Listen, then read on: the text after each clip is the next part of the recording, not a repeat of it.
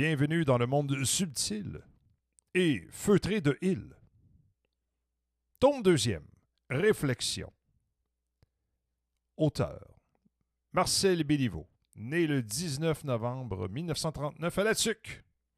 Décédé le 28 mai 2009 à Montréal, était un animateur, un réalisateur et un comédien québécois. Son nom reste associé à l'émission télévisée de caméra cachée Surprise, Surprise, qu'il a créée et animée. Ça fait un succès d'abord au Québec, puis en France à partir de 1989. J'ai croisé Marcel Béliveau quelques fois, étant plus jeune, et ce fut une expérience humaine remarquable. Sur ce, place à la mémoire de Marcel. Lorsque vous quittez la maison tôt le matin pour vous rendre au travail, vous n'avez aucune idée de ce que vous réserve la journée. Pourtant, dès votre réveil, vous avez pu constater que durant la nuit, une panne d'électricité s'est produite. Pas très longue, direz-vous, mais vingt minutes indiquent votre réveil matin. Vous constatez également qu'à cause de cette panne, votre rasoir électrique qui était sur la charge s'est arrêté. Vous devez vous raser à la main avec une lame qui ne coupe plus, et en plus, ce n'est qu'à ce moment que vous vous rendez compte que vous avez oublié d'acheter de la mousse à raser. Dans son empressement à récupérer ses 20 minutes de retard, votre femme a déchiré sa dernière paire de bas. Il vous faut donc courir lui en acheter. Vous arrivez au magasin, vous devez retourner chez vous pour chercher votre argent laissé dans la poche de vos pantalons de la veille. Enfin, vous voilà au volant de votre voiture en direction du bureau, mais la circulation est épouvantable. Six voies d'accès au pont, qui n'en comptent que trois. À la radio, on vous donne l'état de la circulation et les minutes d'attente éventuelles. Bon, partout ailleurs, sauf pour l'endroit où vous êtes, bien entendu, vous pianotez d'impatience sur votre volant lorsqu'un petit futé utilise l'accotement sur votre droite et vient couper droit devant vous. Le policier en charge de la circulation fait passer tout le monde, y compris celui qui vous a coupé, et, sifflant les dents, vous fait signe de la main d'attendre. Dites-vous que votre tour viendra.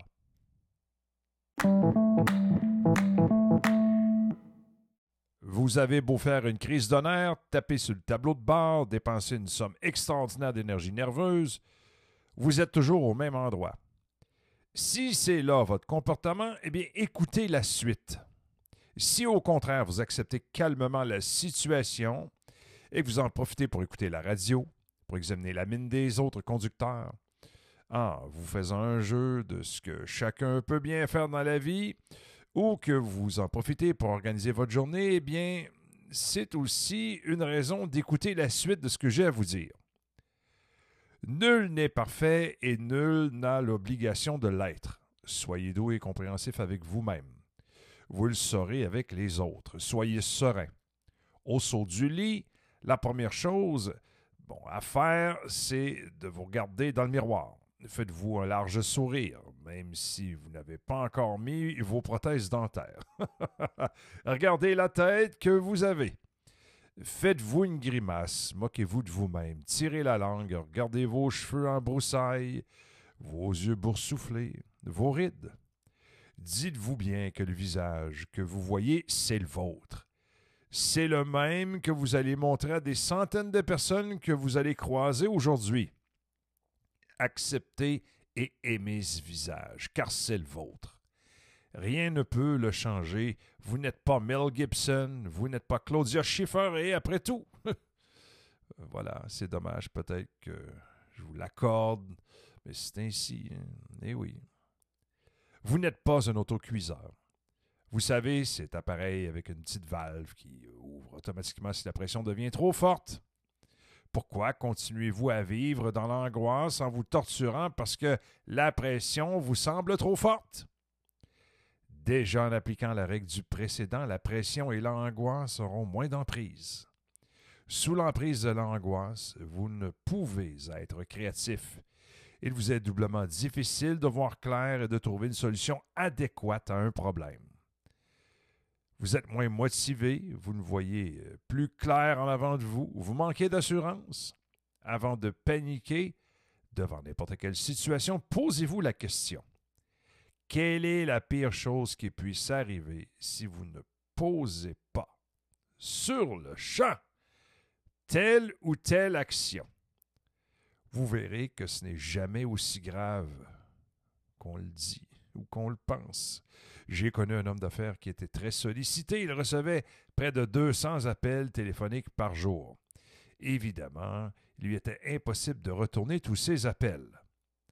Alors, pour lui aider à faire un tri, sa secrétaire mettait de côté les messages portant la mention très important. Très important pour qui? lui demandait-il. Pour moi ou pour la personne qui m'a appelé? Si c'est aussi important qu'il le dit, il va sûrement rappeler. Et il ne rappelait jamais les personnes qui avaient laissé ces messages. Pas de pression, pas d'angoisse il y a deux jours dans la vie qu'il vous faut absolument oublier. Hier et demain. Même si vous vous réveillez la nuit pour penser au bordel de la veille ou à un détail qui vous a échappé, je doute que vous puissiez réparer quoi que ce soit au beau milieu de la nuit. Si c'est un rendez-vous ou un autre problème du lendemain qui vous tracasse, bien, il me semble impossible d'y faire face avant que la solution elle-même n'arrive. Tout le monde connaît cette expression populaire on traversera le pont quand on sera rendu à la rivière. Ou on sortira les pelles lorsque la neige tombera. Qui peut jurer que demain arrivera pour lui? Comment réagiriez-vous devant quelqu'un que vous ne connaissez pas et que vous avez euh, déjà vu et qui vous balancerait un magnifique bonjour, comme s'il était très heureux de vous voir? J'avoue que c'est plutôt rare qu'une telle situation se produise. Pourquoi ne pas faire l'expérience inverse? Dites bonjour à un inconnu. Essayez dès demain. Vous allez éprouver un plaisir jusqu'alors inconnu. En disant bonjour, vous venez de faire prendre conscience à quelqu'un que pour vous, il existe. Surprise par votre attitude, cette personne se sentira plus heureuse et revalorisée. Peut-être fera-t-elle la même chose à son tour à un étranger. En entrant dans un ascenseur déjà bondé, faites l'expérience de lancer un bonjour sonore à tout le monde. Personne ne vous répondra, alors qu'individuellement, tous seraient ravis de le faire. Personne ne veut être le seul à applaudir. C'est tout simplement dommage, son comportement de groupe, mais ne vous laissez pas décourager pour dire bonjour vous passerez une fichue belle journée. Travaillez, travaillez, travaillez encore et mourir jeune. Si ce n'est pas votre devise, pourquoi le faites-vous? Il faut que je sois au bureau à 7 heures avant tout le monde arrive. Ça travaille mieux. Non, non, je n'aurai pas le temps de déjeuner ce midi. Ne m'attends pas pour le dîner. Je ne quitterai pas le bureau avant 9 ou 10 heures. Pourquoi suis-je debout à cette heure de la nuit? Tu me demandes sérieusement pourquoi? Quelle question, ma chérie, c'est notre avenir qui est en jeu. Si François téléphone dans la journée, dis-lui qu'il n'y a pas de golf pour moi samedi, j'ai un travail important à réviser. Je suis désolé, mais impossible de rendre visite à ta mère dimanche. J'ai un important meeting à préparer pour lundi matin. Où ai-je mis mon ordinateur? Si je reçois un appel, tu euh, m'appelles sur mon cellulaire. Si je suis déjà en ligne, laisse un petit message, je te rappelle. Qu'est-ce que tu dis? Si j'ai toujours cette petite douleur à la poitrine, oui, ça va passer. Ai-je une tête à perdre trois heures au cinéma à regarder un bateau couler? Si je néglige mon travail, chérie, c'est nous qui allons couler. Qui a chargé cet imbécile d'une mission semblable? Personne d'autre que lui-même. Bien avant son patron, la vie elle-même va se charger de le congédier. Ce n'est qu'à ce moment qu'il comprendra que tout ça n'en valait pas la peine, qu'il fallait savourer le plaisir de vivre et que le travail devait être un outil pour améliorer ce plaisir et non pour le détruire. Prenez le temps de vivre. Si vous voulez prendre plaisir à la conversation, laissez parler les autres. Tout le monde dira qu'il a passé une agréable soirée en votre compagnie. Tous les hommes riches qui ont travaillé dur à ériger un empire sont souvent des gens modestes qui ne cherchent pas la moindre occasion pour étaler leur richesse. Ces gens-là savent écouter. Ce n'est pas tellement dans les propos des autres qu'on apprend le plus, mais dans l'observation des gens qui parlent. Jugez de quoi ils parlent plutôt que de la façon dont ils parlent. Observer les gens quand ils parlent vaut mieux que de les écouter. Dans une soirée, cherchez celui qui parle le moins. C'est souvent lui qui a le plus à dire. N'a-t-on pas deux oreilles et une seule bouche?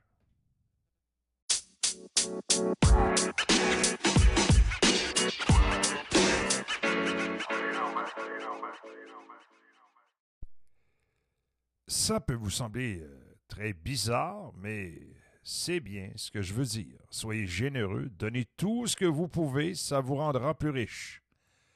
Lorsque vous faites un don, quel qu'il soit, et que vous éprouvez le besoin de le dire, ne serait-ce qu'à une seule personne, c'est comme si vous n'avez rien donné. Vous avez plutôt acheté un droit qui vous permet de dire du bien de vous-même. Soyez modeste les autres auront une plus grande estime de vous.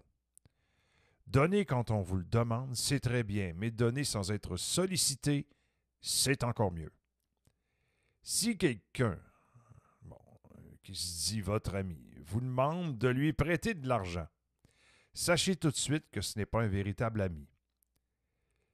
Celui qui est vraiment votre ami ne vous le demandera pas.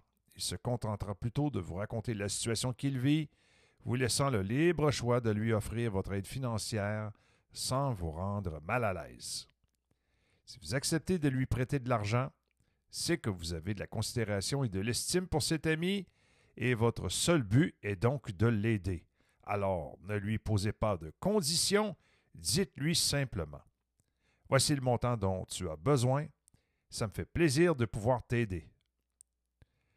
Mais dans votre fort intérieur, dites-vous, je lui donne cet argent et ne m'en reparlez plus jamais. Vous garderez votre ami et vous récupérez cet argent. Et si pour une raison inexplicable ce prêt vous jamais remboursé, souvenez-vous que vous euh, en aviez fait le don. Ainsi, vous ne serez jamais déçu. C'est le mariage de ma fille la semaine prochaine. C'est dans une quinzaine de jours que j'ai ma nouvelle voiture. C'est la première fois que nous allions aux chutes. C'était à mon, à mon anniversaire lorsque j'ai eu 16 ans. C'est très bien d'anticiper les moments heureux ou de se rappeler les bons souvenirs du passé, mais ce n'est pas pour autant le plus beau moment. Le plus beau moment, c'est celui où j'écris cette ligne parce que c'est le moment présent.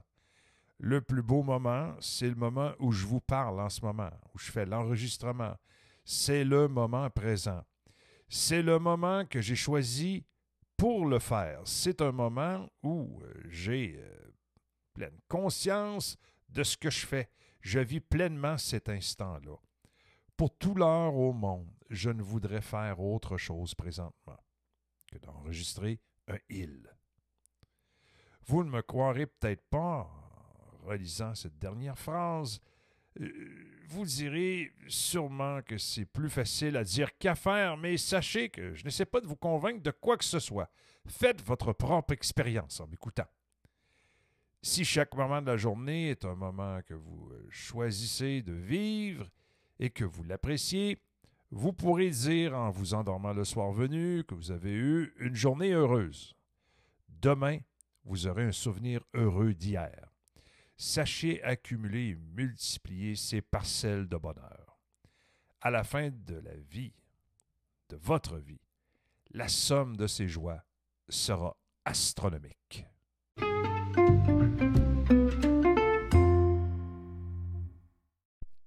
C'est vrai, mais nous ne sommes pas toujours disposés à le voir.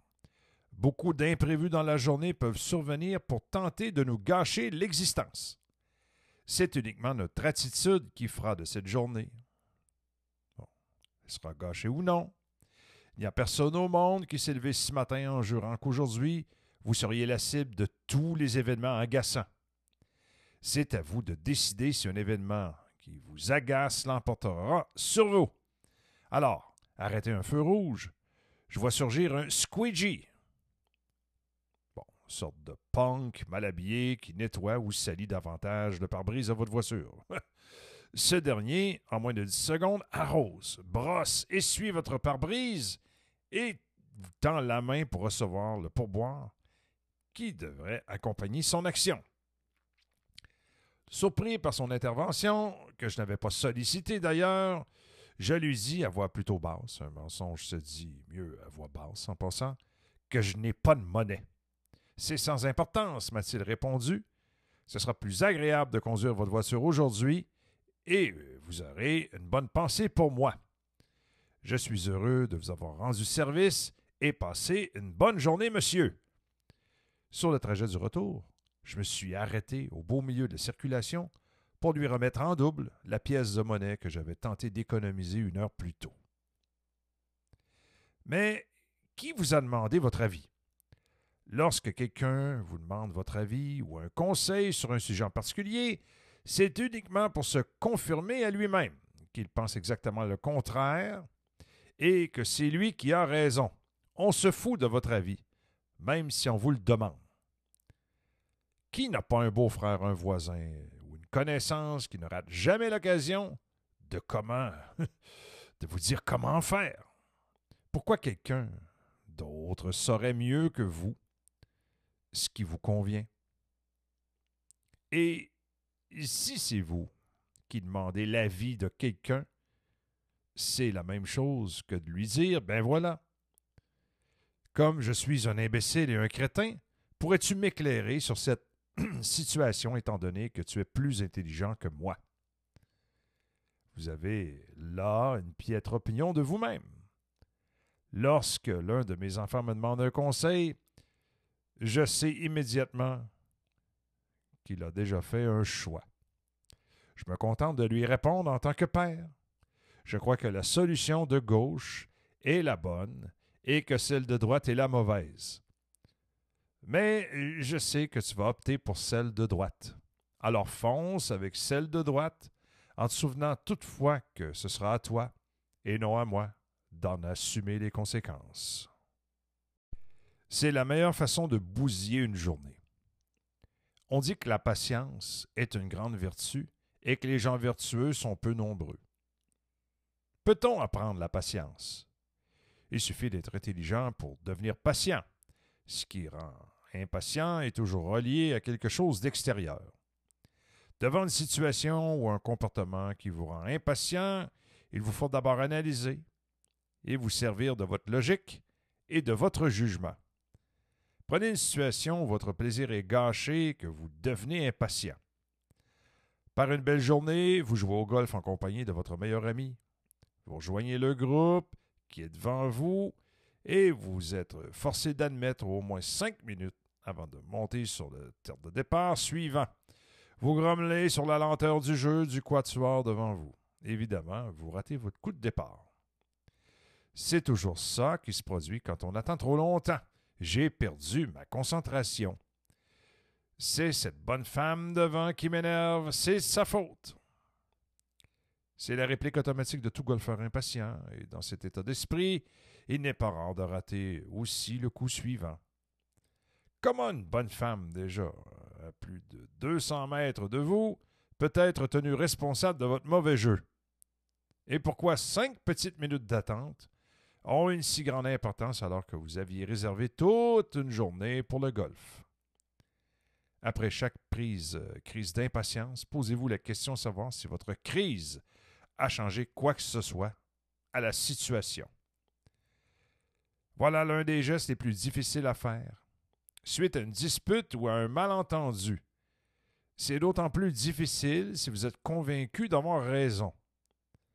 En faisant le premier pas, vous prenez automatiquement le déçu, car votre adversaire voulait probablement le faire, mais vous l'avez devancé. Il admirera votre geste en regrettant de ne pas avoir pris lui-même cette initiative. Présentez-lui vos excuses en admettant que c'est vous qui aviez tort. Il deviendra votre défenseur. Mais non, mon vieux, t'en fais pas. C'est pas moi qui ai tous les torts, ta façon de voir était la bonne. Ne faites pas le malin en lui disant Enfin, tu l'admets. Restez modeste. Vous seul savez que vous avez gagné. Si vous tendez la main le premier et que les choses ne s'arrangent pas, vous aurez encore gagné parce qu'au moins vous serez en paix avec vous-même. Peut-être bien que oui, peut-être bien que non, ça dépend uniquement de vous. Bien sûr, nous sommes à même de constater tous les jours des injustices de toutes sortes. Des injustices causées par des membres de la société envers d'autres membres de cette même société, mais la vie, elle. Le plus grand cadeau que vous euh, ayez pu recevoir, c'est la vie, et vous l'avez, qu'en faites-vous? Si elle vous semble injuste, c'est à vous de la rendre plus juste. Elle vous semble cruelle, à vous de l'adoucir. Il y a quelques années, je fus invité à donner une conférence dans un hôpital de Québec où on avait réuni 400 hommes d'affaires afin de faire une levée de fonds. En arrivant dans la salle, je remarquai la présence de nombreux patients, dont une dizaine en fauteuil roulant. Je remarquai parmi eux une femme, qui, d'une main, tenait une cigarette et de l'autre une bouteille de bière. Elle semblait s'amuser ferme. Elle me fit signe d'approcher, elle me dit combien elle était heureuse d'assister à ma conférence. Tout en discutant, elle se permit de me glisser deux ou trois blagues un peu osées. Elle s'esclaffait après chacune d'elles, fière de son audace. Depuis combien de temps êtes-vous emprisonné dans ce fauteuil roulant? Depuis vingt-neuf ans, monsieur. Mais je ne suis pas prisonnière. Je fais ce que je veux. Je peux vous dire une chose. La vie est belle. Je discutais également avec un homme, lui aussi en fauteuil roulant. J'ai 52 ans, me dit-il. J'avais une petite entreprise qui allait très bien. On faisait de bonnes affaires. Comme euh, nous n'avons pas d'enfants, nous faisions de nombreux voyages, ma femme et moi, et nous n'avions pas de quoi nous inquiéter financièrement. Et voilà qu'une damnée maladie m'a cloué sur ce fauteuil. Ne trouvez-vous pas que la vie est cruelle? Depuis combien de temps êtes-vous ainsi? Depuis six mois et onze jours. Ne trouvez pas que la vie est cruelle?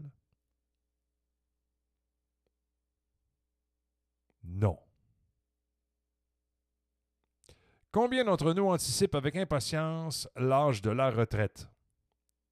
Mais pour faire quoi, justement? Euh, pour ne rien faire? Je crois que c'est une grave erreur de penser ainsi. On ne peut, du jour au lendemain, ne rien faire. Il faut apprendre à ne rien faire par une pratique quotidienne. Si vous n'avez rien à faire, eh bien, faites le bien. Chaque jour, prenez un moment à vous et pour vous. Ne faites rien. 5, 10, 30, 60 minutes, soyez maître de votre temps. Flânez simplement. Laissez votre esprit se promener, vagabonder là où il veut bien vous amener. Vous ferez même des découvertes. Laissez votre corps suivre les mouvements de l'esprit. Laissez-le se reposer là où il se sent bien. Installé dans un fauteuil confortable, sur une chaise longue, étendu sur le canapé ou simplement sur le tapis du salon. Flâner de corps et d'esprit, c'est un tonique que vous ne trouvez pas en pharmacie. Flâner, c'est aussi observer, contempler, savourer ce qui nous entoure, prendre conscience de la grande beauté de la vie, Certains moines passent une vie entière à faire de la contemplation et de vivre très très vieux. D'accord, ils ne sont pas très utiles à la société, mais ce n'est pas votre cas, et assurément, vous vivrez aussi vieux. Il y a, semble-t-il, deux sortes de stress, le bon et le mauvais. Le bon stress est celui qui stimule, qui motive, qui entraîne à atteindre un but. Le mauvais est celui qui anéantit, qui détruit, qui écrase et qui va même jusqu'à faire craquer. Lorsque vous brassez avec vigueur une bouteille de champagne, le bouchon saute et elle se vide de son contenu. N'attendez pas que votre bouchon saute. Si on vous euh, brasse la bouteille et que vous sentez que le bouchon va céder, arrêtez-vous. Parlez à la personne qui va le mieux vous comprendre, celle qui vous connaît bien, pour qui vous n'avez pas de secret, c'est-à-dire vous-même. Pas un ami, ni un collègue, ni un voisin, ni un thérapeute. Vous parlez à ces gens uniquement si votre bouchon a sauté et que, hélas, votre bouteille est déjà vide. Avez-vous déjà essayé de remettre une bouteille de contenu d'une bouteille de vin renversée? Ce qui est perdu est perdu. Si vous vivez un grand stress, c'est que vous laissez les événements extérieurs vous contrôler. Mettez sur papier ce qui vous stresse et pourquoi, selon vous. Rappelez-vous les stress que vous avez déjà vécus et combien ils vous rendent indifférents aujourd'hui. Avec une pensée pour tous les amis, parents ou connaissances qui sont décédés dans les cinq dernières années, étaient-ils stressés? Si vous désirez les rejoindre, continuez ainsi.